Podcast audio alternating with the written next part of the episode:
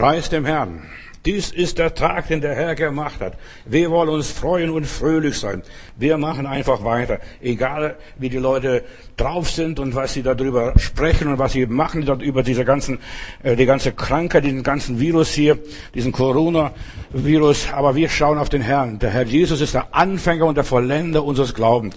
Und auf uns kann nichts zustoßen, was Gott nicht zulässt. Und wenn es Gott zulässt, dann bitteschön. Dann nehmen wir das aus der Hand Gottes. So mein Thema ist, Gott rechnet ab mit dem Teufel, mit den Göttern dieser Welt, den Götzen dieser Welt auch und mit dem ganzen System. Gott rechnet ab. Das ist mein Thema. Ich lade euch ein, zu den nächsten Themen auch wieder im Internet zu hören. Wir werden darüber sprechen am Frei, am Morgen, also am Samstag. Gott gibt uns Durchbrüche. Und dann am Sonntag habe ich ein gutes Thema. Der Feind ist besiegt. Halleluja. Jesus ist Sieger. Und dass Jesus siegt, bleibt ewig ausgemacht. Da bleiben wir dabei. Und wir lassen uns da nicht abbringen. Gott rechnet mit der Welt ab, mit der Ungerechtigkeit Gerechtigkeit in dieser Welt, mit der Lieblosigkeit in dieser Welt. Er rechnet mit all den negativen Dingen, was da ist. Gott reinigt die Ehre von denen, die die Ehre versaut haben. Und das ist der Teufel. Und in dieser Welt muss der Gerechte so viel leiden. Gott wird ein Ende machen mit dem ganzen Leid. Christus starb auf Golgatha für unsere Sünden. Das ist mal eins. Und er hat das Werk der Erlösung in der unsichtbaren Welt vollbracht, preis dem Herrn, und jetzt wird es umgesetzt, äh, bis ans Ende der Tage. Es wird umgesetzt, wenn Gottes Tag kommt, dieser Tag des Gerichts, der Tag der Abrechnung, das wird passieren. Gott kann mal ganz zornig werden. Und was wir jetzt hier erleben auf der ganzen Welt, die ganze Welt leidet darunter.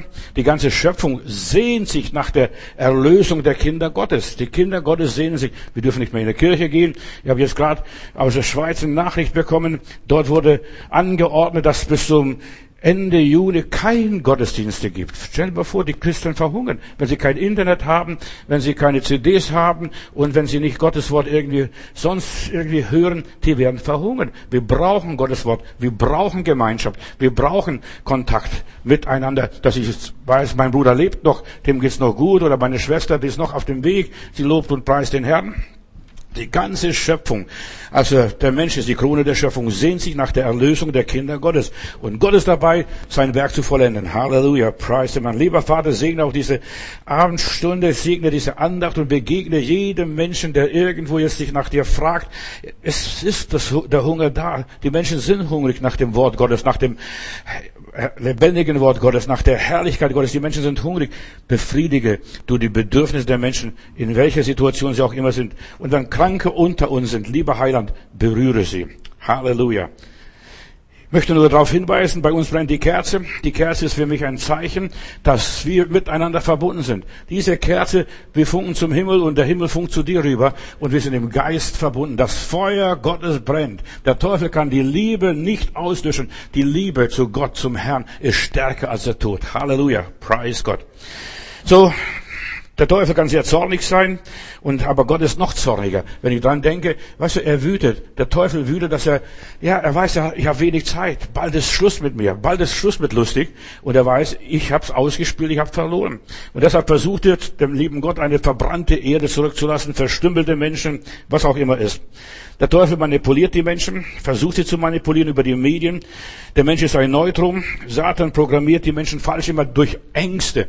Also aufpassen. Und jetzt Sachsen zum Beispiel führen jetzt ab Montag, dass die Leute Mundschutz tragen müssen. Und zwar alle miteinander. Du darfst keinen Bus fahren, kannst nicht einkaufen gehen ohne Mundschutz. Und unsere Bundesregierung, die ist ganz fleißig dabei, die wollen bis Ende August Millionen von Schutzmasken oder ja, Mundschutz produzieren. Warum? Die planen irgendetwas, die planen etwas. Aber ich weiß eines, Gott hat seine Hand im Spiel. Gott rechnet mit den Gottlosen ab. Und ich habe euch schon noch gepredigt. Manche Leute machen sich lustig und lächerlich und sagen, ja, Pastor Matthäus glaubt an die Offenbarung. Ich glaube an die Offenbarung, in der, an die Apokalypse, was dort steht. Johannes hat auf der Insel Patmos es im Geist geschaut und im Geist wird es auch in Erfüllung gehen. Und da heißt es im neuen, im Offenbarung Kapitel 9, äh, in den fünften Vers, da heißt es, und diese Plage, dieses erste Weh wird fünf Monate dauern. Jetzt rechne aus, wenn die schon so weit planen, bis Juni keine Gottesdienste und bis 31. August keine Großveranstaltung, keine Konzerte,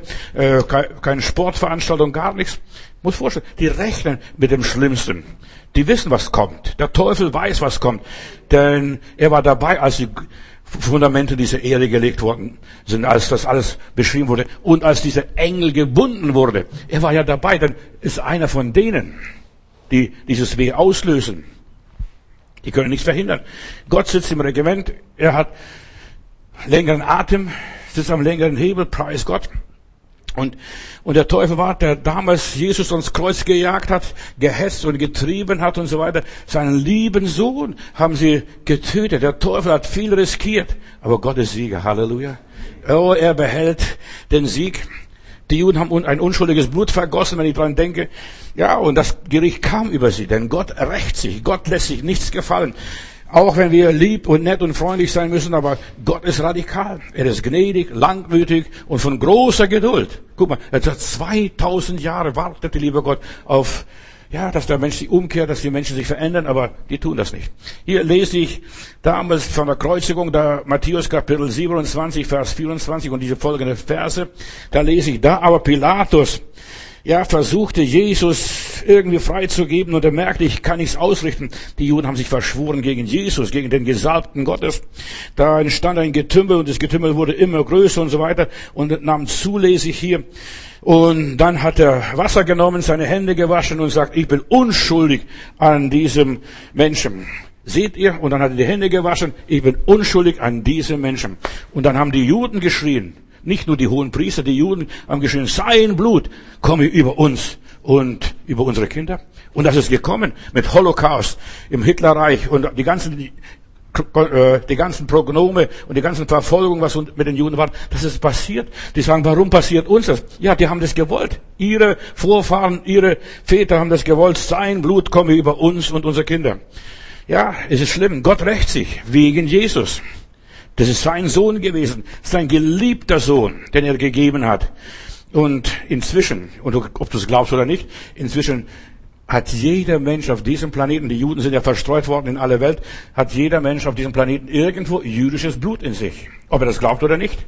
Sogar der Adolf Hitler war so ein Panschal und er hieß, ja, von seinen Vorfahren Schinkelgruber. Verstehst du? Ja. Auch er hatte zur Mischung äh, von Judenblut. Und jeder Mensch eigentlich ist vermischt hier durch die Jahrhunderte mit myrischem Blut. Und jeder Mensch ist schuldig an Jesus Christus geworden. Und deshalb müssen wir alle Buße tun. Ob Jude oder Germane oder Grieche oder Amerikaner oder Russe, spielt keine Rolle. Wir sind schuldig geworden an Jesus. Und deshalb kann niemand sagen, ich war nicht dabei. Und eigentlich, was diese diese hohen Priester angezettelt haben zu rufen, sein Blut komme über uns und unsere Kinder, ist eigentlich ein positives Gebet. Denn uns kann nur das Blut Jesu Christi erlösen und erretten. Halleluja. Sein Blut komme über uns und unsere Kinder. Und das ist Gottes Plan gewesen, Gottes Weg gewesen. Äh, wir waren nicht dabei. Wir können nicht sagen, äh, dass wir uns entschuldigen. Wir sind alle mit betroffen, denn wir haben alle diese Gene in uns. So.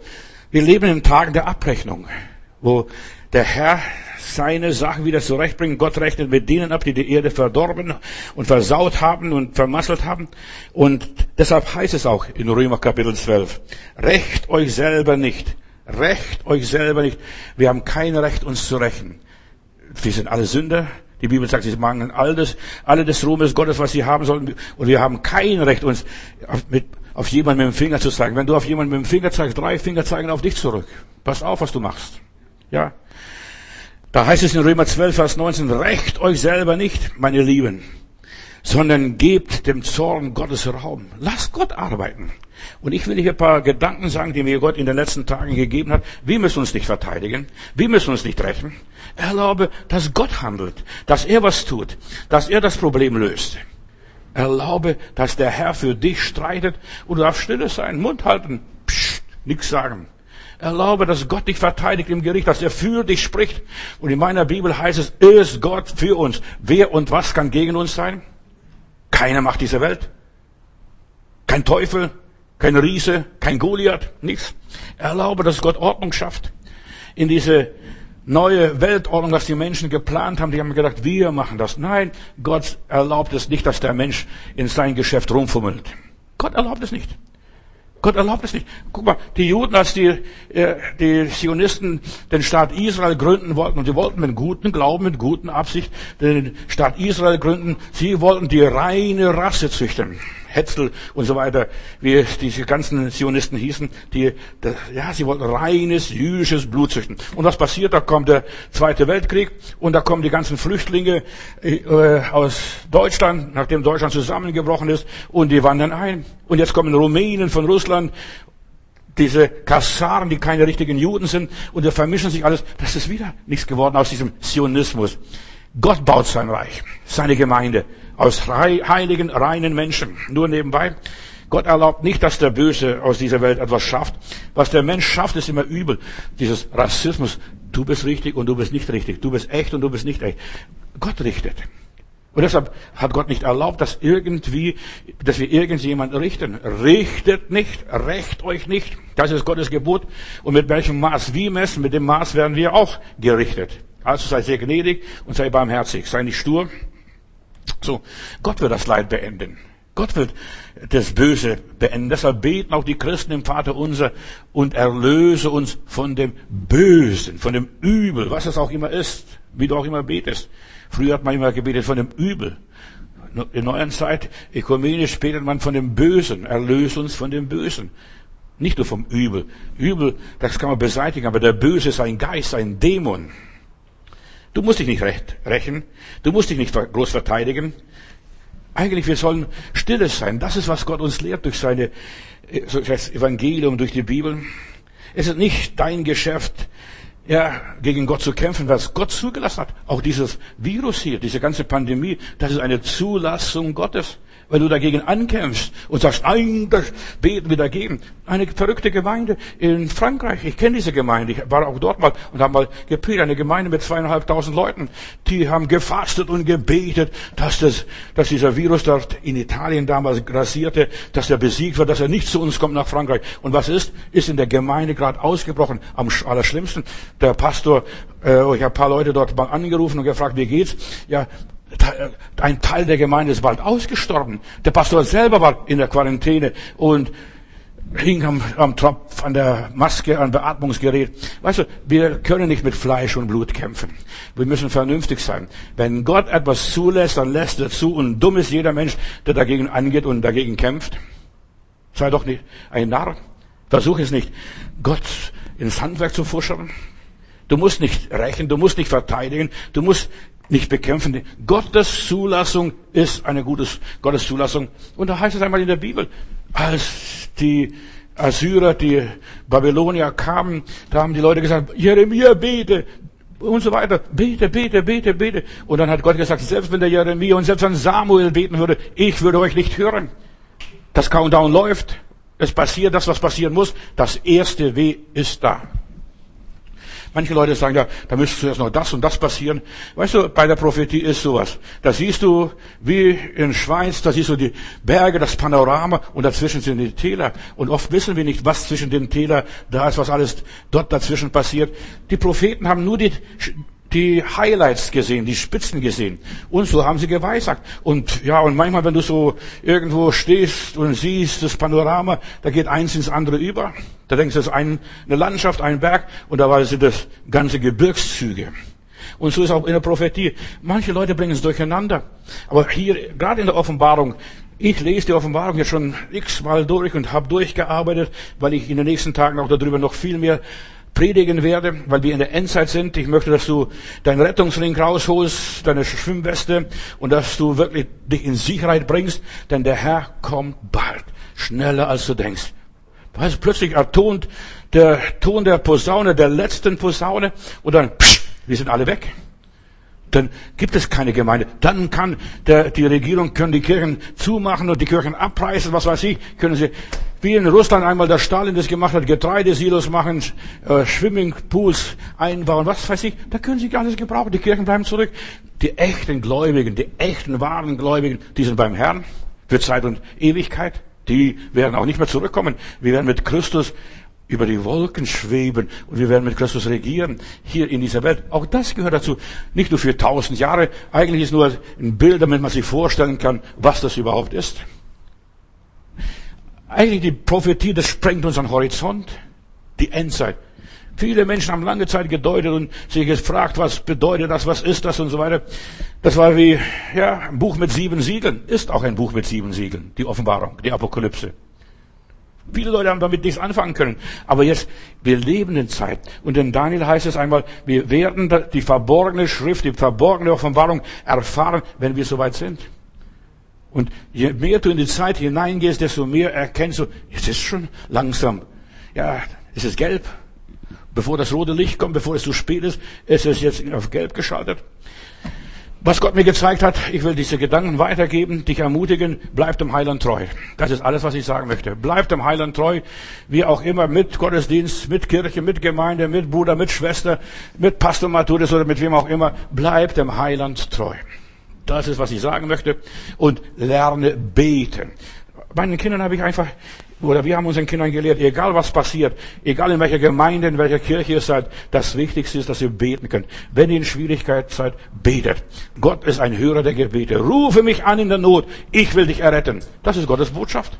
Und das gebe ich weiter. Wenn du in Schwierigkeiten bist, egal, wenn es dir an den Kragen geht, ans Leben geht, ans Leder geht und so weiter, rufe zum, zum Herrn. Rufe ihn an und er wird dich erretten.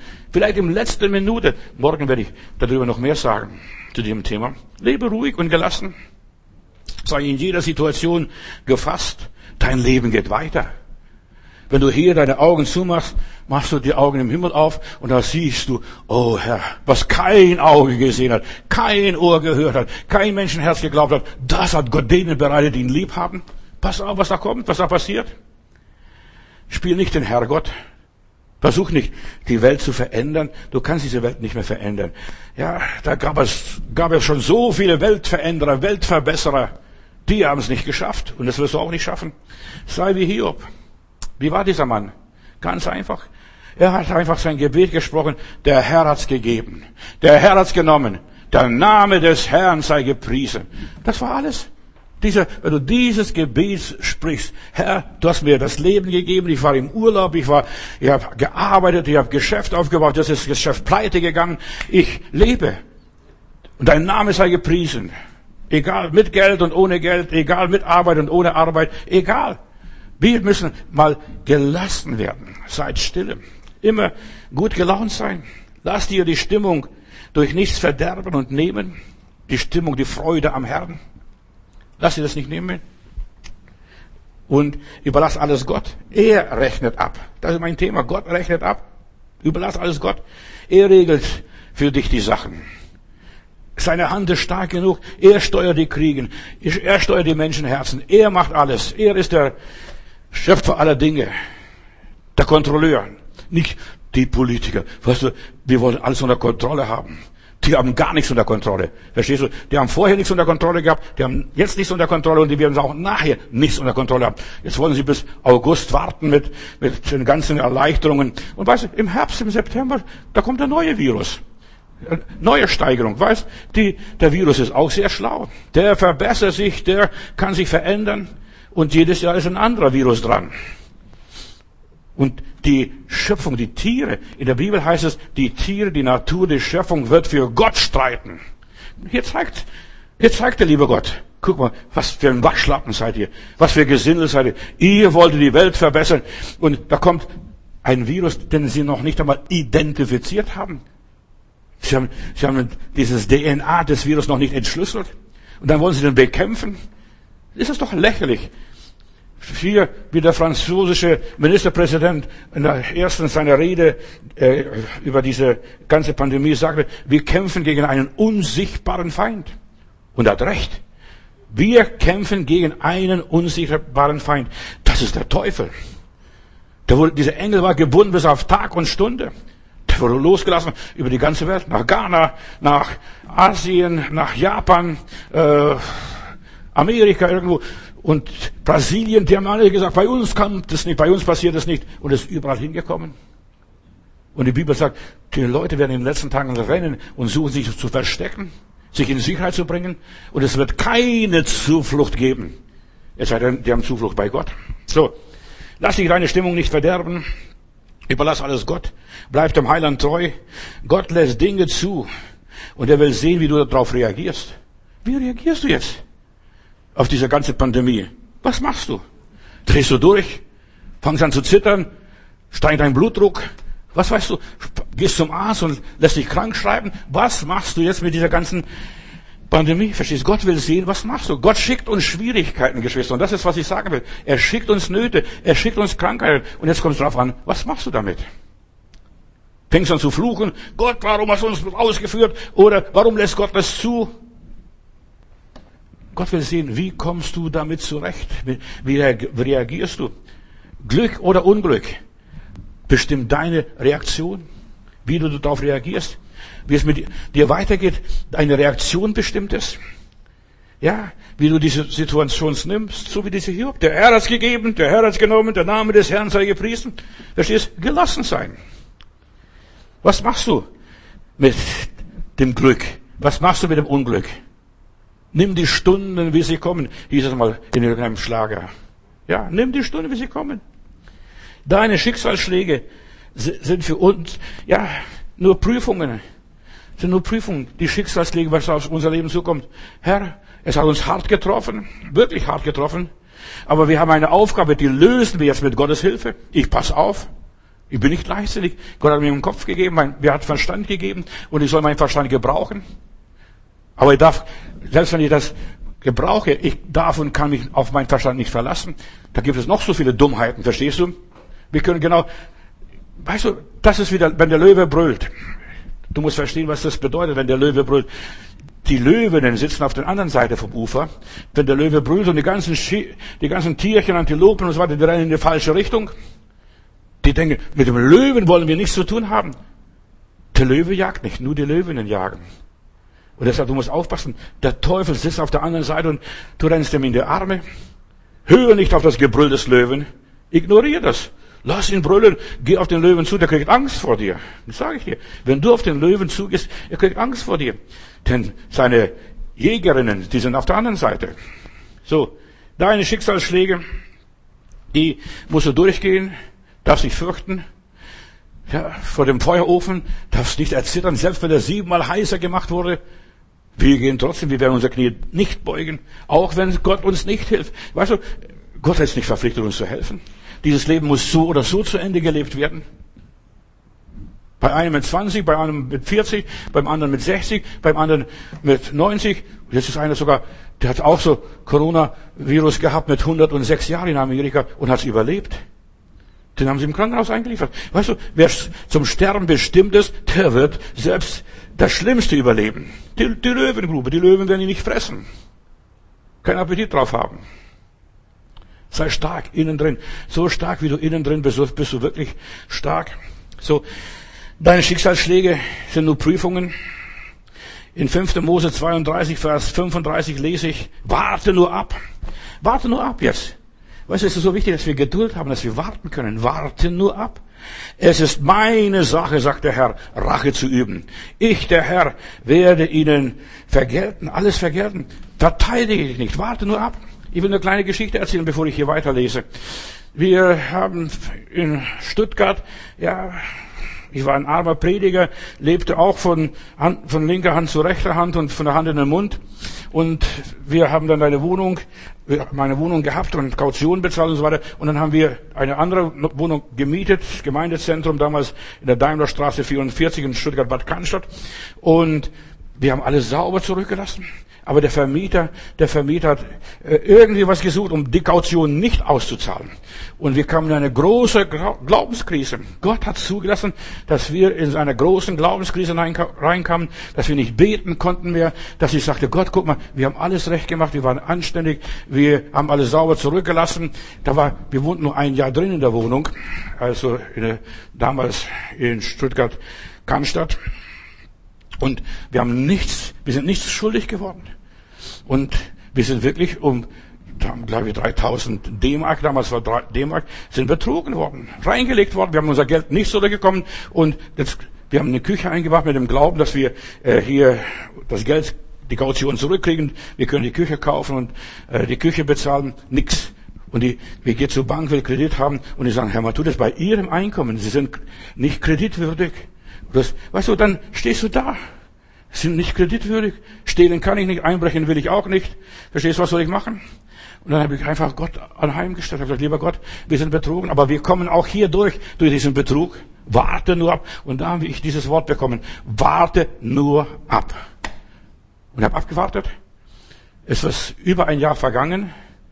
Und dann lese ich die Cannstatter Zeitung, da lese ich, dass jemand über die Neckarbrücke gefahren ist, ein junger Mann mit seinem Auto und im Auto ertrunken. Und das war mein Vermieter, der mich betrogen hat, der mich übers Ohr gehauen hat, der mir meine Kaution nicht ausgezahlt hat. Und dann wusste ich, lieber Gott, ich muss mich nicht rächen. Du rächst dich, rächst dich für mich. Du verteidigst mich. Es hat mir so leid getan. Das war noch junger Mann, zwei Kinder, gar nicht so lange verheiratet, nur, äh, ja, schönes Haus gebaut. Was nützt es? Und das im November, das war kein Glatteis, gar nicht. Was er da geträumt hat, die Brücke runter und im Neckar ersoffen. Weißt du, Gott kämpft für uns, wenn wir stille sind. Warte nur ab. Deshalb lese ich diese Stelle so gerne. Weil das ein Stück von meinem Leben unterschreibt. Und da heißt es, es wird nicht lange dauern oder nicht mehr lange dauern, dann bringe ich sie ins Wanken und lasse sie ins Unglück stürzen, den Neckar runterfahren. Es hat mir so leid getan, der Mann. Ist auch ein Mensch gewesen, wie jeder andere, auch wenn er mich betrogen hat. Aber Gott sagt, ich lasse ihn Unglück stürzen. Und wenn Gott was macht, dann bist du machtlos. Das passiert ohne dich, ohne deinen Beitrag, ohne deine Unterstützung. Ihr Schicksal ist bereits besiegelt, steht hier weiter. Mit allen aber, die ihm dienen, die ihm vertrauen und so weiter, die Gott lieben, wird der Herr Erbarmen haben. Du darfst einfach ruhig und sicher sein, Gott wird mit dir Erbarmen haben. Er wird ihnen zum Recht verhelfen, wenn er sieht, dass sein Volk von der vom Ernst am Ende ihrer Kraft ist und, und so weiter und dass sie keine freien Menschen mehr sind und so weiter und nicht mehr überleben können, weil sie Sklaven, sie kommen sich vor wie Sklaven, wie in einer Zwangsjacke. Wir waren machtlos. Wir, wir, ich habe an meinem Gott gezweifelt, habe gesagt, Gott, wo bist du? Du hast versprochen, ich will euch durchtragen, ich will euch versorgen, seid gerecht und ich werde für euch streiten, aber nichts davon gewesen. Aber Gott zeigt, ich habe alles noch unter Kontrolle. Ich lasse mir nichts bieten. Wenn meine Kinder angetastet werden, ihr seid mein Augapfel, sagt der Herr. Und wer mich angreift, und die Bibel sagt, dass wir keine Angst haben müssen, wir sind unter Schutz des Allmächtigen. Und dann heißt es hier weiter, er wird sie fragen, wo sind nun eure Götter, auf die ihr euch so felsenfest verlassen habt, auf eure Medikamente, auf eure Versicherung, auf eure Impfstoffe, auf eure Organisation oder was auch immer ist? Auf eure Allmacht. Wir. Ach, vergiss doch, was ist der Mensch, dass du seiner gedenkst? Heute lebt er, ist wie ein Gras oder wie eine Blume. Die besten Opfertiere habt ihr ihnen dargebracht und guten Wein vor ihm ausgegossen. Die Wirtschaft habt ihr geopfert, würde ich jetzt sagen hier in diesem Fall mit unserer Pandemie. Wo bleibt das alles? Was bringt es? Es wird nichts bringen. Die können nur Tropfen auf dem heißen Stein ein bisschen ausschütten. Es wird euch nichts nützen, das sagt Gottes Wort. Wenn Gott etwas macht, nützt die ganze Anstrengung nicht, der ganze Kampf nicht. Ja, gar nichts. Die Politiker werden einfach dumm aus der Wäsche gucken. Entschuldigung. Da heißt es hier weiter, Gott bestraft doch endlich, oder da betet dieser Beter, bestrafe endlich diese Menschen, die ich so, wo ich so viel Unrecht erleiden muss. Was glaubst du, wie wir geweint und gebetet haben? Lieber Gott, handle für uns, streite für uns, hilf uns, die Bank kann uns nicht helfen. Aber Gott hat wunderbar geholfen. Und ich darf euch sagen, wie. Weißt du, äh, da ruft meine Schwägerin an und sagt, und spricht mit meiner Frau und sagt, Heidi, deine Stimme ist so komisch, mit dir stimmt was nicht. Dann sagt sie, ja, sag uns, egal was es ist, sag uns, was dein Problem ist. Und dann hat sie gesagt, wir sind reingelegt worden, wir haben unsere Kaution nicht bekommen und wir müssen jetzt die Küche bezahlen, der, der Handwerker will sein Geld haben. Und, und dann sagt er, braucht ihr Hilfe, braucht ihr Geld?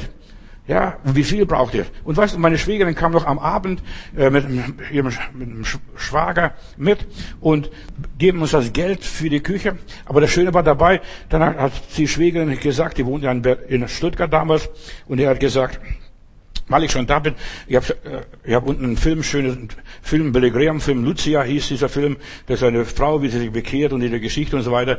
Und dieser, dieser Film lief. Und weißt du, was das Schöne war? Beide, meine Schwägerin und mein Schwager, haben Jesus damals ihr Leben gegeben, bei diesem Film. Weißt du, unsere Verlegenheiten sind Gottes Gelegenheiten. Manchmal fragen wir uns, lieber Gott, warum ist das alles? Auch hier in dieser Situation. Unsere Verlegenheiten sind Gottes Gelegenheiten mein Gott, wie lange noch? Und so weiter. Äh, du bestimmst über Tod und Leben, über Krankheit, Gesundheit und niemand kann deiner Macht etwas entreißen. Niemand kann der Macht Gottes entreißen. Wenn Gott eine Krankheit schickt, dann ist die Krankheit, dann nützt die ganze Beterei nichts. Gott will durch die Krankheit was sagen.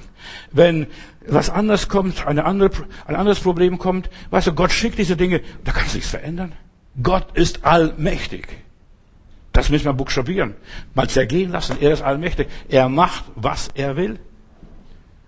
Die meisten können das nicht akzeptieren. Ja, wir müssen lernen, dein Wille geschehe. Dein Reich komme.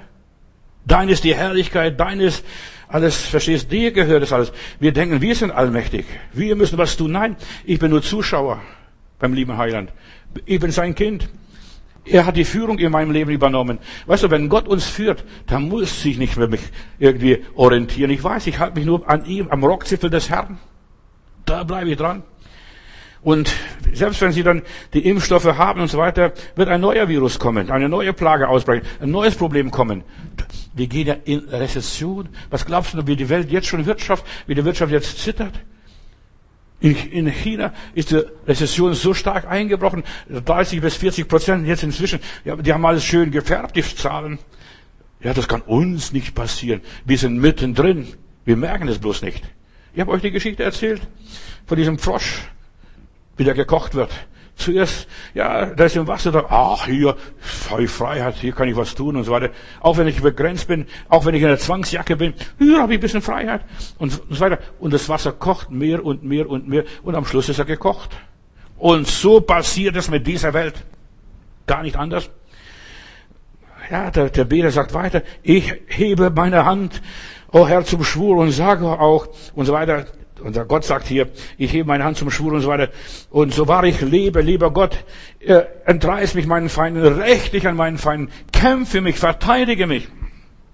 Und der Herr sagt, ich zahle allen heim, die mich hassen. Ich zahle allen heim, die mich hassen. Wer dich hasst, der hasst auch Gott.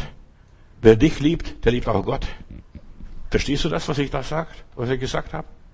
Was ihr einer meiner geringsten Brüder und Schwestern getan habt, das habt ihr mir getan. Sogar ein Becher kalten Wasser, das bleibt nicht unbelohnt. Gott wird die strafen. Und jetzt bitte halt dich fest, was ich sage. Und liebe Regierungsleute, egal wo ihr seid, haltet euch fest, was ich sage. Gott wird all die strafen, die die Gottesdienste verboten haben. Die haben Gott ins Handwerk gepfuscht. Die das Gebet und das sagt er, was die Leute wollen beten in die Versammlung. Und dann machen sie noch lustig über die Kirchen. Die erlauben, dass Getränkemarkt geöffnet wird und erlauben, erlauben, dass sogar sonntags die Geschäfte noch geöffnet werden und dergleichen, damit die Geschäfte laufen. Aber die haben verboten und verbieten Kinder Gottes, dass sie sich versammeln, dass sie Gott loben und preisen. Und Gott will gelobt und gepriesen werden. Und er wohnt im Lobpreis seines Volkes. Und wenn du nicht in die Kirche gehen kannst und darfst, Gott wird die strafen, die verboten haben, zu Gott zu beten. Ja, das können die zu Hause machen. Das wollen die Kommunisten auch. Oder das wollen die Sozialisten auch hier bei uns, die ganzen Humanisten. Ihr könnt ja den Glauben zu Hause ausleben, liebe Geschwister. Ja, das können wir. Und das sollen wir auch. Wir sollen zu Hause unseren Glauben ausleben. Aber wir brauchen einander. Wir brauchen einander. Ja, Gott wird die strafen, die sich an den Menschen versündigt haben, die Menschen eingeengt haben, die Menschen in die Knie gezwungen haben die die Menschen gequält haben. Manche Leute sagen, ja, ich spüre keine Qual. Weißt du, die spüren jetzt noch nicht. Warte mal, die werden schon ganz saftig spüren. Verstehst du, wenn, wenn es einmal richtig losgeht, ist noch gar nicht richtig losgegangen. Jetzt ein paar Wochen erst hier bei uns. Oh, da, sie wollten herrschen wie Götter. Aber jetzt werden die ihre Throne stürzen. Warte mal ab, was die Leute mit den ganzen Regierungen machen, wenn sie nichts mehr zu essen haben. Da werden die Leute auf die Barrikaden gehen. Die werden den König absetzen. Die Tyrannen hat man früher ermordet, verstehst du? Das wird kommen, Mord und Totschlag, wir werden haben. Das wird sein, wie in der Endzeit, wie es vorausgesagt worden ist, ein Durcheinander, ein Chaos. Da war, es, da war jeder gegen den anderen. Eine Verwirrung entstand. Der Tag der Abrechnung kommt. Über diejenigen, die über andere Menschen tyrannisiert haben, andere Menschen kontrolliert haben, andere Menschen bestimmt haben. Du darfst das nicht, du darfst das nicht, du darfst das nicht, du darfst das nicht. Weißt du, Gott hat uns die Freiheit gegeben. Wenn du ein Kind Gottes bist, ein anständiges Kind Gottes bist, du weißt, was ich gehört und was ich nicht gehört. Und wo der Geist des Herrn ist, da ist Freiheit, steht in meiner Bibel. Und die Menschen sind der Freiheiten beraubt worden. Gott wird abrechnen mit all den Tyrannen, mit diesen ganzen frechen Mäuler, die einen zum Zwang irgendwie Dinge auf sich gezwungen haben, die Menschen Lügen verbreitet haben oder erfundene Lügen. Ja, keiner kann das genau nachprüfen.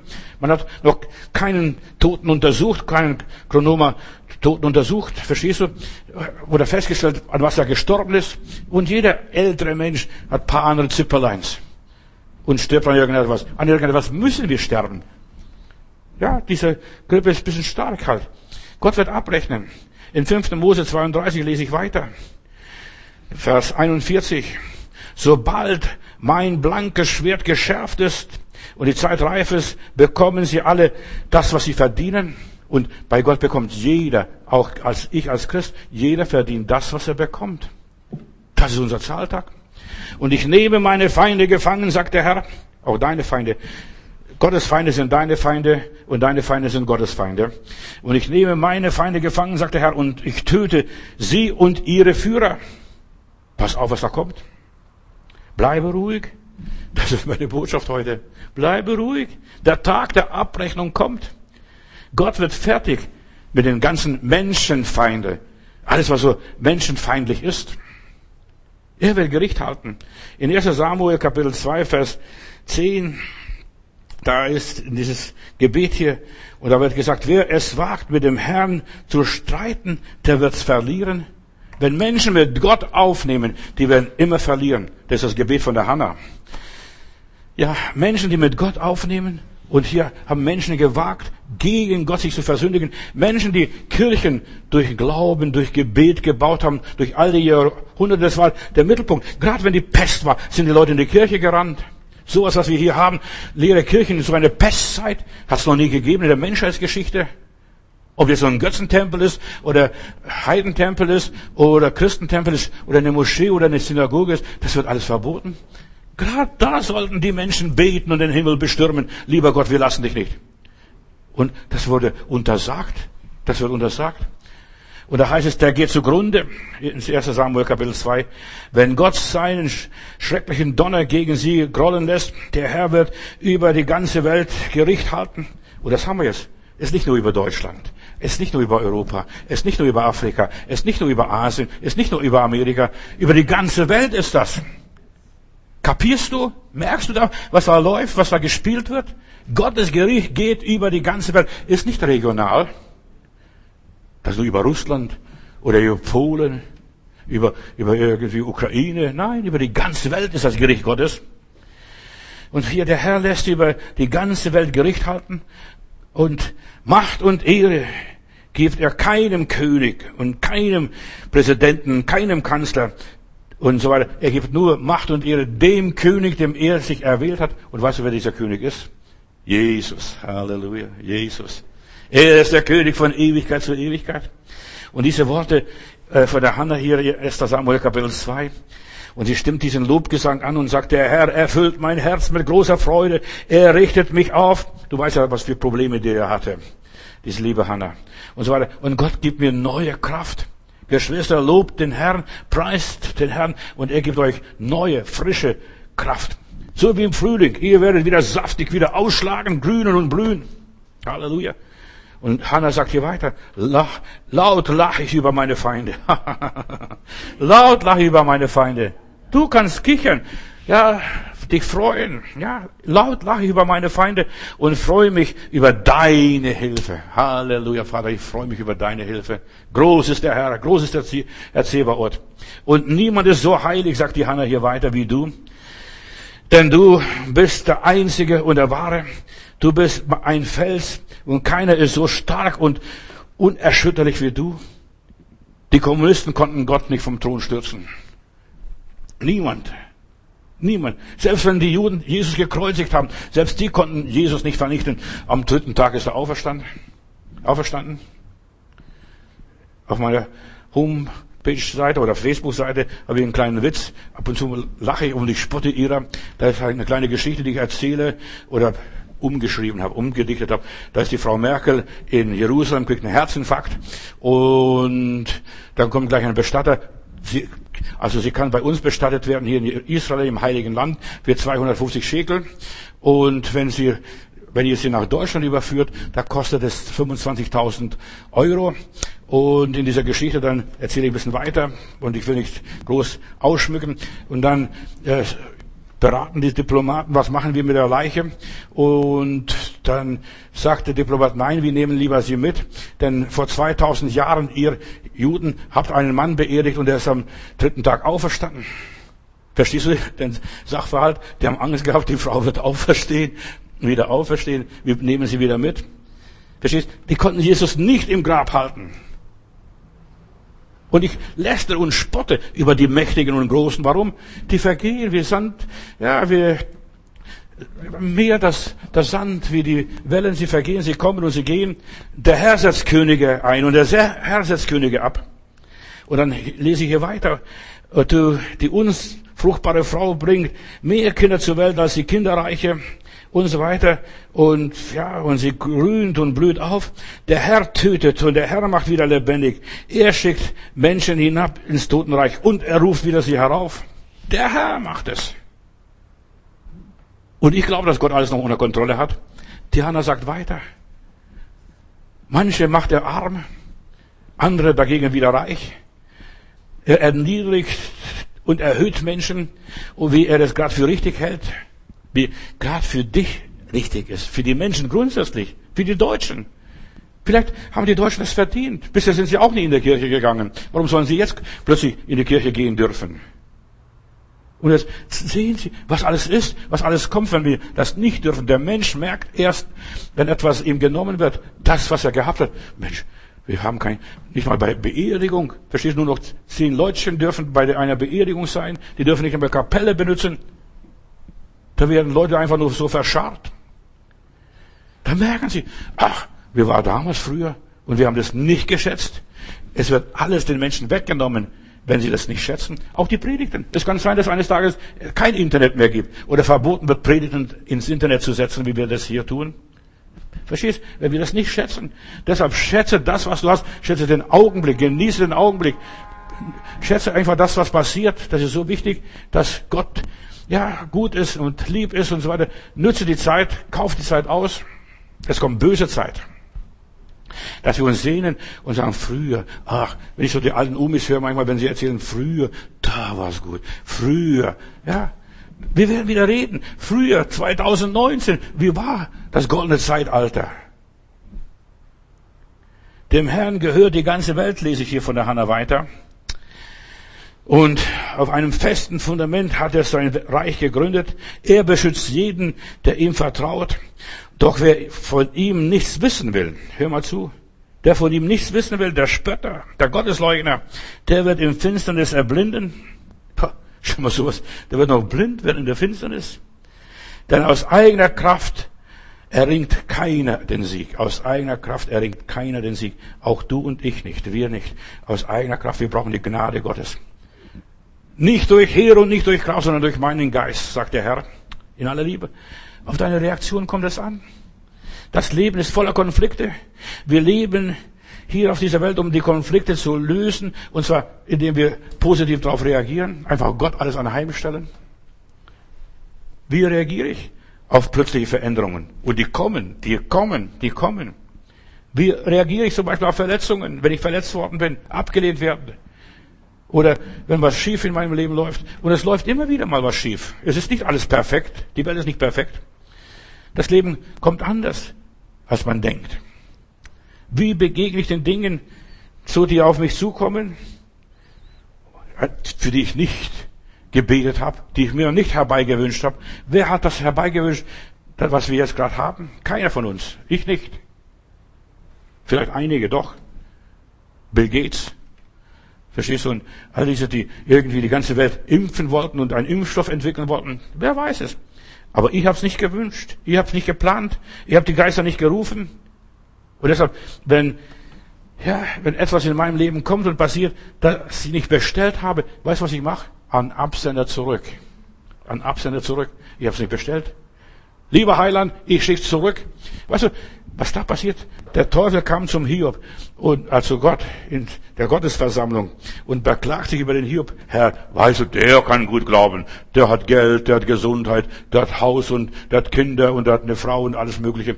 Nimm ihm das alles weg und du wirst sehen, der wird dir absagen im Augen, im, im Angesicht. Und was passiert? Gott wusste, wie der Hiob steht. Er sagte, also ich traue dem Hiob alles zu. Er wird zu mir stehen. Deine Prüfung ist Gottes Prüfung. Und der Teufel nimmt das weg, nimmt das weg und das weg. Am Schluss hat er kein Pulver mehr, hat er alles verschossen. Und deine Prüfungen so, sind so wichtig, wie du darauf reagierst. Der Herr hat gegeben, der Herr hat genommen, der Name des Herrn sei gepriesen. Und dann am Schluss, als, ihm fast, als er nichts mehr hatte, und dann sagte ich weiß, dass mein Erlöser lebt. Der hält sich nur noch an dem lieben Heiland. Denk an die Jünger im Boot. Sie gerieten im Sturm.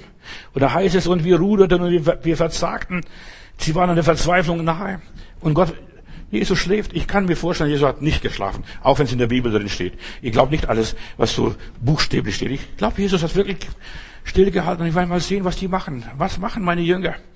Und, und sie haben gerudert. Oh, Petrus kräftiger, Johannes stärker und so weiter. Und dann wir verzagten und schließlich wecken sie den Heiland. Herr Jesus, siehst du nicht, wie verderben? Das ist, worauf Jesus gewartet hat, dass wir Jesus wecken, dass wir Gott wecken. Wenn wir Probleme haben, wir sollen Jesus wecken.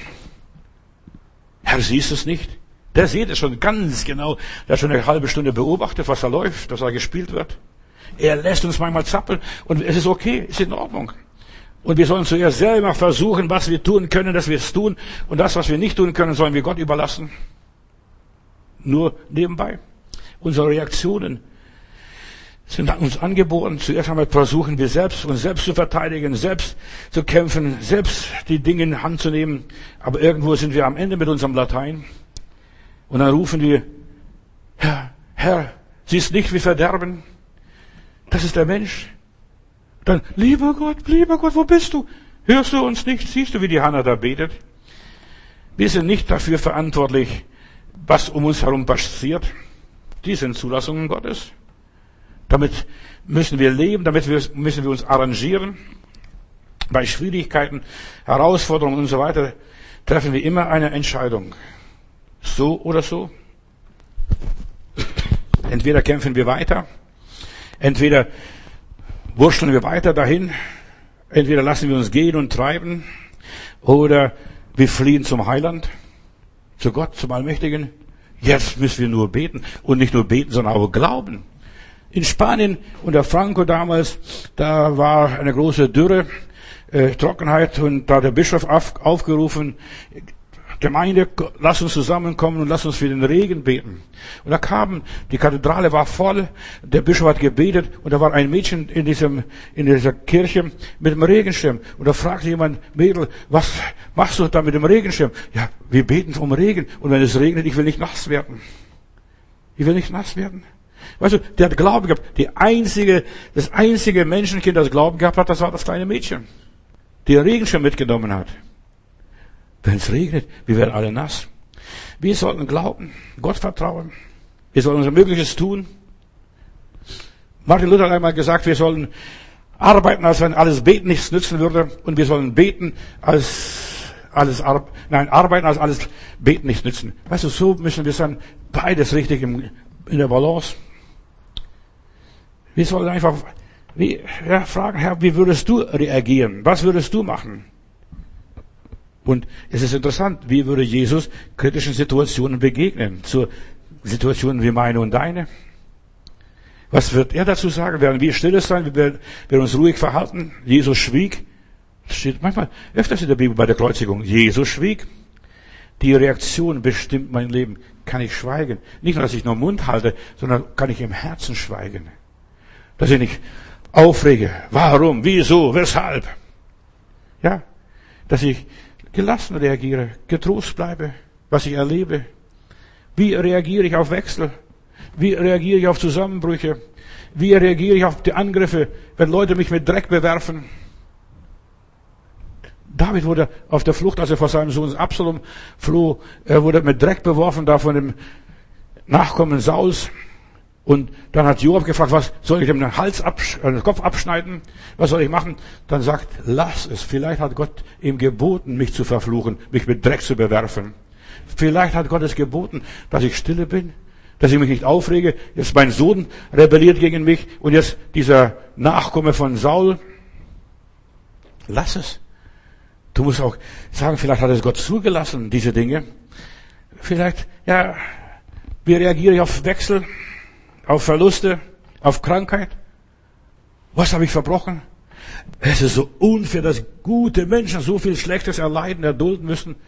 Nicht die Bösen, die Bösen, denen geht's gut. Oh, denk nur an diesen Asaf in, dem, in der Bibel, der Dichter dort. Oh, wie geht's den Gottlosen so gut? Und ich, ich muss bluten und ich muss kämpfen und so weiter. Wie reagierst du auf Verbote? Denk nur an Daniel. Daniel lebte in einer Zeit wie unsere. Ihm wurde verboten, für 30 Tage in der Quarantäne zu sitzen und niemand anderen zu bitten als nur den König.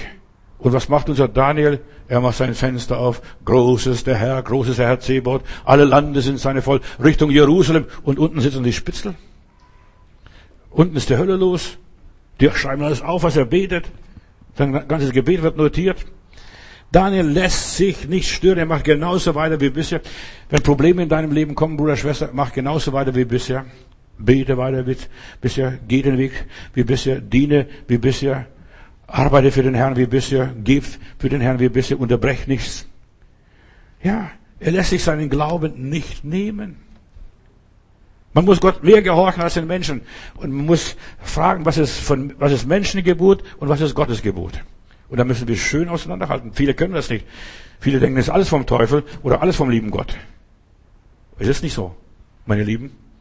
Beten ist mit Gott reden. Das darf dir niemand verbieten. Beten mit Gott reden. Pfarrer Richard Wurmbrand, ein guter Freund von mir, der ist jetzt beim Heiland. Er war 14 Jahre in rumänische Gefängnisse und Gehirnwäsche erlebt und so weiter. Licht schien die ganze Nacht, wo er schlafen wollte. Scheinwerfer strahlten ihn an. Und dann hat er mir erzählt, als er hier mal bei uns war, Bruder du das, du glaubst gar nicht, ich bin so froh, dass ich in anderen Sprachen beten kann. Evangelischer Pfarrer, verstehst du? Er betet in anderen Sprachen. Die konnten reden, was sie wollten. Der Lautsprecher konnte dröhnen, so viel er wollte. Er hat in anderen Sprachen geredet. Geschwister, und das ist so wichtig. Kannst du in anderen Sprachen reden? Das ist nicht du bla bla bla bla bla bla und ich die Zunge brechen. Nein, das ist im Geist zu reden, im Geist Geheimnisse zu sprechen, im Geist mit Gott zu kommunizieren.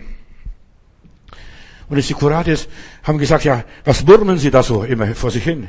Ja, der hat im Geist gebetet. Und die wollten dem verbieten. Aber ich, ich darf doch noch murmeln. Und die haben gedacht, jetzt verliert er den Verstand. Nein, je mehr du in Sprachen betest, desto klarer wird dein Verstand. Halleluja. In aller Liebe. Da redest du mit dem göttlichen, himmlischen Geheimdienst. Wir müssen jetzt lernen, richtig zu reagieren. Dann murmelst du einfach. Verstehst du? Lass, lass doch die glauben, was du da, dass du jetzt verrückt wirst. Wir sind nicht verrückt, wir sind ganz normal. Die anderen sind nur verrückt. Verstehst du, weil sie verkehrt alles sehen? Wie reagiere ich auf Anfechtungen? Wie reagiere ich, wenn plötzlich Spannungen kommen? Nur als Beispiel. Plötzlich eine Trennung stattfindet, plötzlich ich enttäuscht werde von Menschen, von lieben Menschen sogar. Wie reagiere ich, wenn ich Leerlauf in meinem Leben habe? Wie reagiere ich, wenn, ich, wenn es plötzlich heißt, sie sind entlassen? Tausende werden entlassen. In Amerika haben, glaube ich, zehn Millionen Menschen ihre Arbeitsstelle verloren. Ja. Wie reagiere ich, wenn ich Frust und Sinnlosigkeit erlebe? Das bringt nichts. Hört mir sowieso keiner zu. Versteht? Wie reagiere ich, wenn ich Mangel habe? Wenn ich Niederlagen erlebe? Wie reagiere ich, wenn ich so gestichelt werde? Und es gibt so viele Menschen, die uns sticheln und uns zusetzen. Wie erlebe ich oder wie reagiere ich, wenn ich Kritik erlebe? Wenn ich falsch beurteilt werde? Wenn ich, ja, beleidigt werde durch Gerüchte? und so weiter. Wenn, wie reagiere ich, wenn um mich herum Lärm und Chaos ist Und wie reagiere ich auf das Negative? Das ist eine große Frage. Auf meine Reaktion kommt es an. Ich habe eine Frau mal gehabt, für die muss ich beten. Oh, sie hat nicht ausgehalten in ihrer Nachbarschaft. Die Nachbarn haben Musik, laute Musik äh, aufgedreht und so weiter. Ich habe gesagt, Schwester, darf ich für dich so beten, was wie der liebe Gott möchte, dass ich für dich bete? Sagte ja. Dann habe ich gesagt, lieber Gott, mach meine Schwester schwerhörig, dass sie es nicht mehr hört. Und tatsächlich, sie wurde für eine gewisse Zeit schwerhörig. Du sagst komisch. Und, und sie hat es nicht mehr gehört, sie hat nicht mehr reagiert, sie hat meistens mit dem Besen geklopft dagegen die Decke, wenn die da Musik gemacht haben. Aber sie hat es, sie ist schwerhörig geworden, sie hat es nicht mehr gehört. Und dann hat sie mal Zeugnis gegeben, als sie schon längst ausgezogen sind, denn andere Leute haben sich beschwert über diese Ruhestörung im Haus und so weiter. Dann hat sie Zeugnis gegeben, ich bin Gott so dankbar, dass er mich damals schwerhörig gemacht hat. Und dann hat der Herr wieder das Ohr geöffnet, dass sie wieder ganz vernünftig hört. Aber es kann eine Zeit sein, wo wir erblinden, wo wir zeitlang schwerhörig werden, wo wir zeitlang Probleme bekommen, da und da, bis wir durch diese Krise durch sind. Gott will sehen, wie wir da durchgehen und er trägt uns durch. Schwerhörig. Ich höre nichts. Ich sehe nichts. Ja. Überlass Gott. Er rächt sich für dich. Er rächt sich für deine Verluste. Er rächt sich für deinen Betrug, was du da erlebt hast und so weiter, was du durchgemacht hast. Dieses ganze Übel, diese ganze Kampagne, Verleugnungskampagne. Gott wird für dich streiten. Du musst nur stille sein. Und Gott will sehen, kannst du deinen Mund halten? Kannst du stille sein? Ich lese Psalm 94, Vers 1. Manche Leute mögen Psalm 91, aber Psalm 94 ist genauso schön. Oh Gott, greif ein. Herr, du Gott der Vergeltung, so heißt Gott, Gott der Vergeltung, greif ein, erscheine mit deinem strahlenden Glanz, erhebe dich, du Richter der ganzen Welt, gib den Hochmütigen, was sie verdienen. Herr, er, weißt du, diese äh, Rachepsalmen, wir haben nicht nur Lob- und Dankpsalmen, wir haben auch Rachepsalmen. Herr, erhebe dich, Herr, kämpfe, Herr, streite dich und so weiter. Wie lange noch? Sollen die Leute hämisch über mich lachen? Wie lange sollen noch so schadenfroh über mich spotten? Wie lange, Herr? Räche dich. Räche dich für mein Auge, räche dich für mein Ohr, räche dich für meine Arme, räche dich für meinen Finger. Verstehst du? Herr, räche dich. Der Herr, oder äh, hier sagt der Beter, Herr, sie unterdrücken dein Volk. Genau wie ich gesagt habe. Guck mal die Mächtigen. Kirchenverbot, Gemeindeverbot. Verstehst? Sie unterdrücken dein Volk, nicht mich. Ah, ich kann leben. Aber dein Volk, deine Sache, dein Reich, dass du nicht zu deinem kommst, deine Ehre verstehst. Das Einzige, was die Kirche noch kann, ist noch Glocken läuten. Aber das ist so mickrig. Alle, die zu dir gehören, leiden unter ihrer Gewalt. Schau, wie viel Elend, wie viel Not da ist. Die Reaktionen auf ist das, was alles ausmacht. Wie, was alles auf uns zukommt, verstehst meine Antwort, meine innere Antwort. Herr, ich stelle es dir anheim. Ich weiß, es ist schwerer als gesagt. Ich habe das erlebt am eigenen Fleisch. Ich weiß es. Meine Reaktion bestimmt meine weitere Entwicklung. Bleib ruhig. Bleib ruhig. Und als ich damals in diese Finanzkrise hineinkam, habe ich gesagt, lieber Gott, halt mich ruhig. Ich reg mich so saumäßig auf. Ich bin so aufgeregt, verstehst du? Wie kann sowas mir passieren? Und ich habe alles schriftlich gehabt. In Jesaja Kapitel 7, Vers 4, da ruft der König Ahas zum Glauben auf. Da, und das ist diese Geschichte, was ich noch hier weiterhin noch betonen möchte. Die Aramäer hatten Ephraim belagert. Und da heißt es, da bebte ihm das Herz des König Ahas und das Herz seines ganzen Volkes wie die Bäume im Walde. Sie bebten wie im Winde. Und der Herr sprach zu Jesaja, geh, geh hinaus Ahas entgegen und spricht zu ihm, hüte dich und bleibe still. Hüte dich und bleibe still. Hüte dich und bleibe still. Fürchte dich nicht und dein Herz sei unverzagt. Weil die Aramäer gegen die, die Böses ersonnen und geplant haben und so weiter. Wir wollen hinaufziehen nach Juda und Schrecken dort, sie alle in Schrecken versetzen und sie für uns erobern. So ist der Teufel. Er möchte nur mit Furcht regieren. Seine einzige Waffe ist Furcht und Angst und Feigheit. Und dass wir auf Knien auf alle vier krabbeln.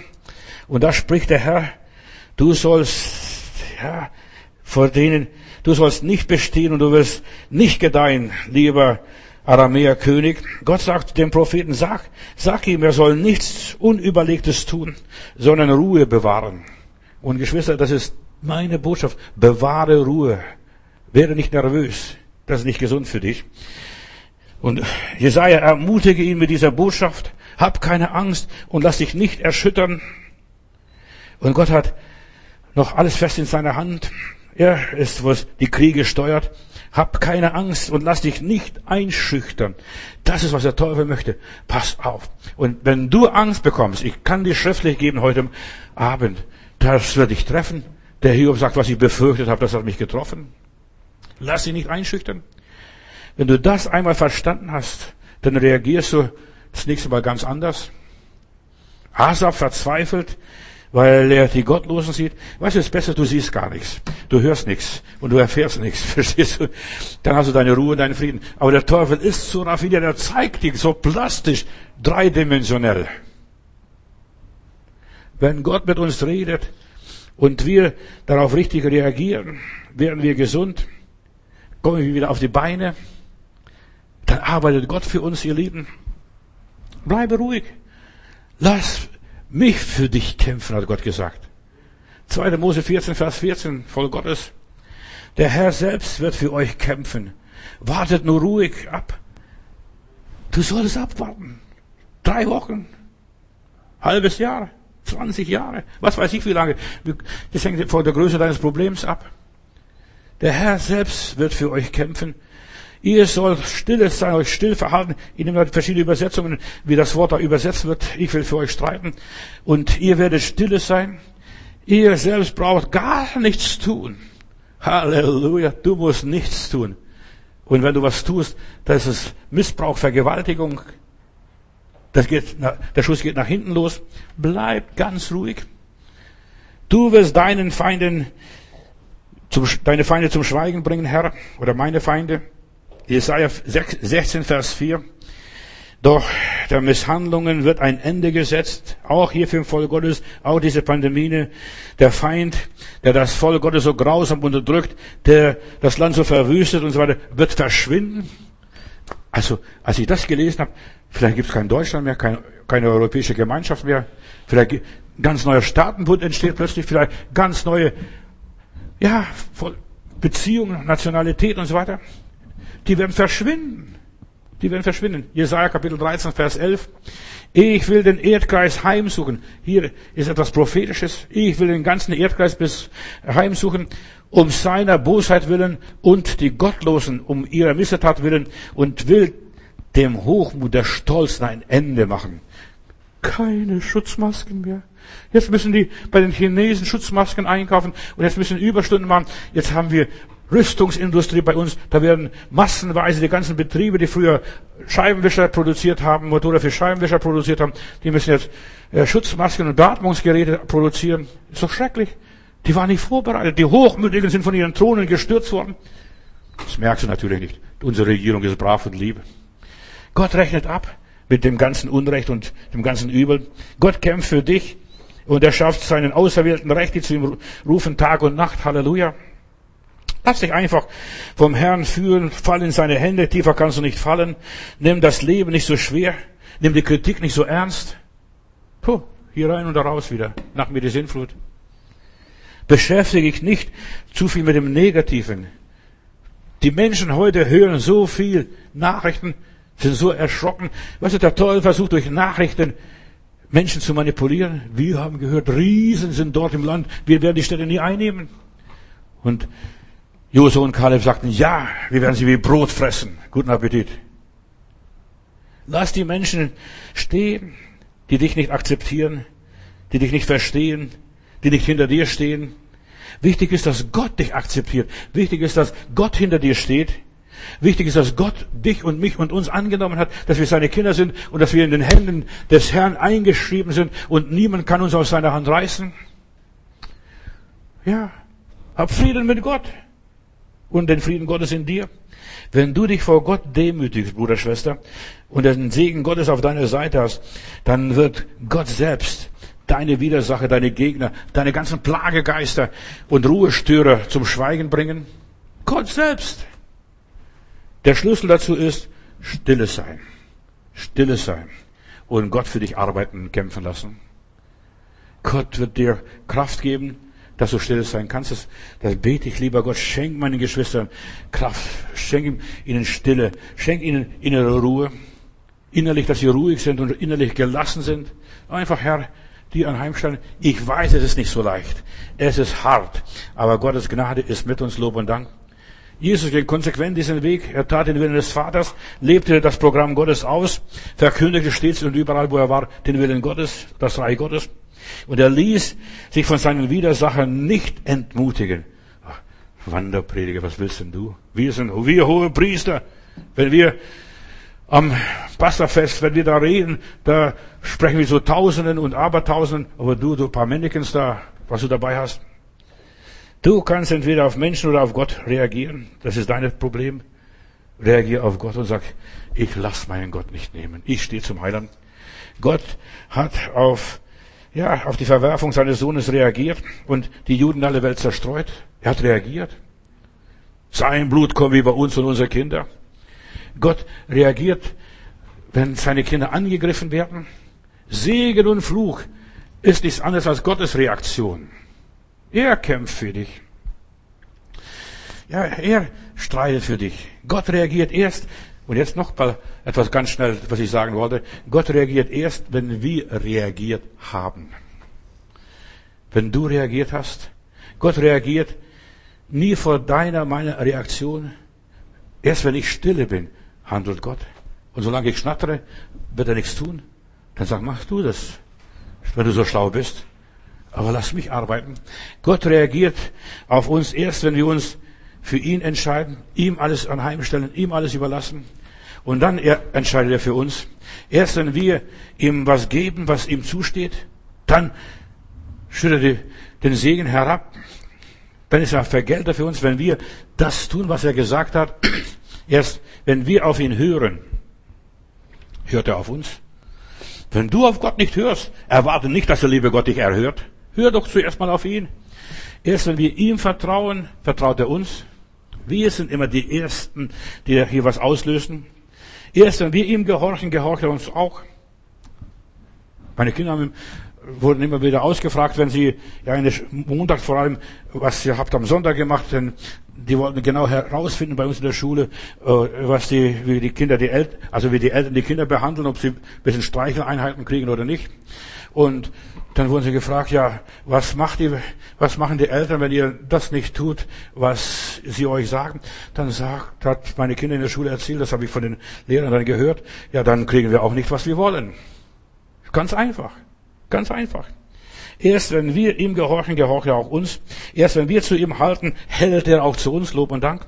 Gott würde nie etwas vor uns tun, bevor wir nicht etwas unternommen haben. Er vergewaltigt nämlich uns gar nicht. Erst wenn wir, ja, auf ihn reagieren, wenn er unsere Reaktion sieht, erst dann handelt er. Wenn er sieht, wir danken. Wir danken für das Übel und wir danken für das schön und gut und sagen, Vater, danke, du hast gegeben, du hast genommen, dein Name sei gepriesen. Sage Dank alle Zeit für alles. Hast du es gehört? Alles. Da ist alles drin. Alles drin. Dann gibt er noch mehr.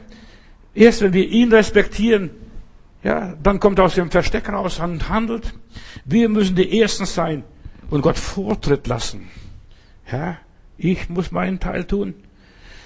Und du bist der Anfänger, nicht der Herr. Weißt du, manche Christen sagen, der Herr ist der Anfänger. Nein, der ist Vollhänder unseres Glaubens. Er gibt uns den Wunsch, er zeigt uns, was wir tun müssen, aber wir müssen anfangen. Wir müssen das A sagen und er sagt B. Du bist der Anfänger. Du suchst und dann findest du. Du klopfst an und dann wird dir aufgetan. Abraham glaubt, ja, wenn es 50 Gerechte in Sodom sind, wird Sodom nicht untergehen. Und so handelt er mit Gott. Gläubige sind Menschen, die für andere beten, aber wir müssen zuerst mal mit Gott handeln. Der Jude sagt Schachen. Wir müssen schachen. Und er schachert dann runter bis auf zehn. Und wenn zehn Gerechte sind, ich werde die Stadt nicht verderben. Aber da waren es nicht mal zehn. Ein Gerechter macht bei Gott schon sehr viel aus. Ein einziger Gerechter. Da müssen nicht Massengerechte sein. 5000 Gerechte in Berlin. Nein, drei Leute reichen vollkommen aus. Für, ja, eine Handvoll. Mehr braucht es nicht. Du bist für Gott der Schlüssel für die Rettung deiner ganzen Familie, deiner ganzen Sippe. Wenn du glaubst, dann reagiert Gott. Ja. So wie du, so stark wie du Gott vertraust, so vertraut Gott dir. Und du beeinflusst deine ganze Umgebung. Ja, die Heiligen sind ganz wichtig. Ein Heiliger, was er kann. Ein Einzelner von euch steht in der Bibel, Psalm 91, lies mal nach. Ein Einzelner wird tausend jagen und zwei werden zehntausend jagen. Überleg einmal, was wie eine Kraft dahinter steht, wenn zwei sich zusammenschließen und eine Sache machen. Israel verödete, weil es nur Pharisäer und Schriftgelehrte gab, so Scheinfromme und Scheinheilige und so weiter. Das Land verödete. Die glaubten an Dämonen, an allem möglichen dummen Zeug, aber sie haben nicht die Wahrheit erkannt. Das Land verödete. Gott reagiert auf das Gebet des Zöllners. Es gibt Gebete, auf die Gott reagiert und auf die er nicht reagiert. Immer so diese Baalspriester, die waren viele. Oh, wir haben Macht, wir haben Power, wir haben, wir und so weiter. Und die ritzen sich sogar noch, das Blut spritzt. Aber sie haben nichts erreicht. Und Elia war ganz einfach ein schlichter Bruder, der hat seine Hände gefaltet und er sagt, lieber Gott. Und er betet ein Gebet von 54 Worten und Feuer fällt vom Himmel in der Musik da reicht es nicht aus, dass du nur die Noten kennst. Ja, du musst auch die Noten singen und spielen können. Und so, ja, du musst die Noten auf dein Instrument übertragen können. Gott ist ein Praktiker. Die Reaktion ist so wichtig, dass du das, was du weißt, umsetzt. Oder dass du das, wenn du weißt, ich muss Gott alles überlassen, dann überlass es Gott. Lass Gott machen. Es genügt nicht, dass du eine Sprache kennst. Verstehst du, oder ein bisschen Grammatik beherrschst. Du musst auch die Sprache regelmäßig sprechen. Sonst verlernst du sie wieder. Es ist so wichtig, dass wir die Sprache sprechen. Du musst das tun, was du weißt. So viele Menschen wissen ganz genau, was Gottes Wille ist. Aber sie tun es nicht. Naaman, der wollte gesund werden und der Prophet sagt, tauf dich siebenmal im Jordan. Und dann bildet er sich ein, ja, das ist mir zu primitiv. Sowas mache ich nicht. Gott ist ein Belohner, ein Vergelter, wenn wir gehorsam sind. Mein ist die Rache. Die Israeliten mussten siebenmal um Jericho marschieren. Die sind wirklich blödsinnig vorgekommen. Ja, aber Gehorsam ist besser als Opfer. Einfach Gott gehorchen, das tun. Gott wollte ihre Reaktion testen. Können sie den Mund halten? Können Sie still um Jericho marschieren und wenn, Sie die, wenn die Leute von Jericho denen den Vogel zeigen, die anspucken, Steine auf sie werfen, können Sie still sein? Wie werden Sie sich verhalten? Können Sie gehorsam sein? Können Sie demütig sein? Können Sie sich blöd vorkommen? Es reicht nicht aus, wenn wir die Geistestaufe haben und an die Geistestaufe glauben, sondern wir müssen auch in Sprachen beten können, die Gaben gebrauchen, die Gott uns gegeben hat. Gott ist ja, etwas, was er, wo er darauf erwartet, er gibt uns etwas und er will, dass wir die Sachen umsetzen und gleich gebrauchen. Gib mir Weisheit, lieber Gott, gib mir Weisheit. So betet Salomo und Gott gibt ihm Weisheit. Und am nächsten Tag, da kommt die Frau mit, mit dem toten und lebendigen, die andere Frau mit dem lebendigen Kind. Und jetzt muss er Urteil sprechen. Wem gehört das Kind? Welcher Frau? Wer hat das Kind erdrückt und so weiter? Wir kennen ja diese Geschichte. Und dann sagt Salomo ganz einfach. Weißt du, du hast Weisheit und du musst gleich die Weisheit einsetzen. Wenn du nicht einsetzt, verdummst du. Und dann sagt bring mir ein Schwert her, ich werde das gesunde Kind teilen, du, du kriegst die Hälfte davon und die, und die richtige Mutter hat gesagt, nein, lieber soll die das behalten. Und so hat sich herausgestellt, wie gebrauche ich die Weisheit, wie gebrauche ich die Gnade? Die beste Form ist einfach, dass wir danken. Das ist, wie wir richtig reagieren. Da machst du keinen Fehler, wenn du dankst gib Gott den Zehnten, das Opfer und was weiß ich. Einfach sag Dankeschön, Herr, für das alles, was du mir gegeben hast, all die Jahre, all die, all die ganze Zeit. Ich preise deinen Namen. Gott sieht die Motive an. Er sieht nicht das Geld. Das Geld spielt bei ihm keine Rolle. Aber er sieht dein Herz. Wie gibst du? Gibst du freiwillig? Gibst du aus Liebe? Wir können Gott nichts vortäuschen und vormachen. Gott sieht, ob du fröhlich gibst oder nicht. Einen fröhlichen Geber hat Gott lieb, so steht es in der Bibel. Und die Salbung in Bethanien, wenn ich dran denke, können noch so viel euch erzählen. Gott schaut auf das Herz. Er sieht diese Frau. Wenn der ein Prophet ist, dann wüsste er, was für ein Weibstück diese Frau da ist, die ihm die Füße da salbt. Und dann sagt der Herr Jesus, ihr sind viele Sünden vergeben, darum liebt sie auch viel. Gott sieht, Danken ist die Reaktion unseres Herzens.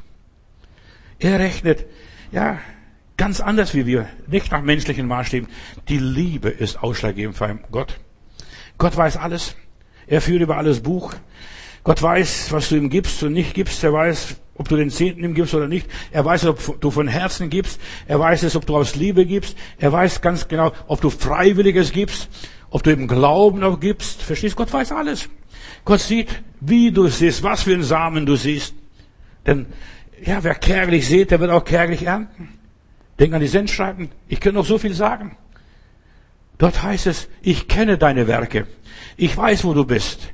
Ich weiß, ja, was du hast und was du kannst und was du nicht kannst. Gott weiß, wo unsere Grenzen sind, wo unsere Limits sind. Wir können Menschen viel erzählen. Aber Gott schaut das Herz an. Lieber Vater im Himmel, vor dir sind wir nicht verborgen, vor dir sind wir wie ein aufgeschlagenes Buch. Du siehst auch die Kleinigkeiten, du siehst, wie es uns ergeht, du weißt, was und wie viel wir ertragen verkraften können. Du bist ein gerechter Gott, Halleluja. Du gibst jedem das, was er sieht, äh, was er in Zeiten der Not, in Zeiten der Bedrängnis macht, das wirst er mit Freuden ernten. Du segnest deine Kinder, wo sie auch immer sind. Herr, du hörst unsere Gebete, du bist ein Hörer der Gebete. Oh Herr, ich danke dir dass du ja unser Wort kennst, unsere Sprache verstehst, wie wir reden, ob wir im Glauben reden oder im Fleisch reden. Gott, ich danke dir, du siehst alle Dinge, wir können dir nichts vormachen. Herr, du rechnest ganz anders, als die Menschen rechnen und du bist groß und mächtig. Und ich möchte auch hier dieser, bei dieser Gelegenheit auch für meine lieben Geschwister beten, die zu Hause irgendwo jetzt die Andacht hören, diese Predigt gehört haben. Herr, solange die Kerze brennt, berührt die Menschen. Heile, die Kranken, berühre die Schwachen, offenbare ihnen deinen Willen, hilf ihnen, dass sie dich erkennen und dass sie gegen deine Hand nicht angehen und kämpfen, sondern sich demütigen unter deine starke, mächtige Hand. Lieber Heiland, ich segne dein Volk, ich segne deine Kinder, wo sie auch immer sind, jetzt und immer da. Amen.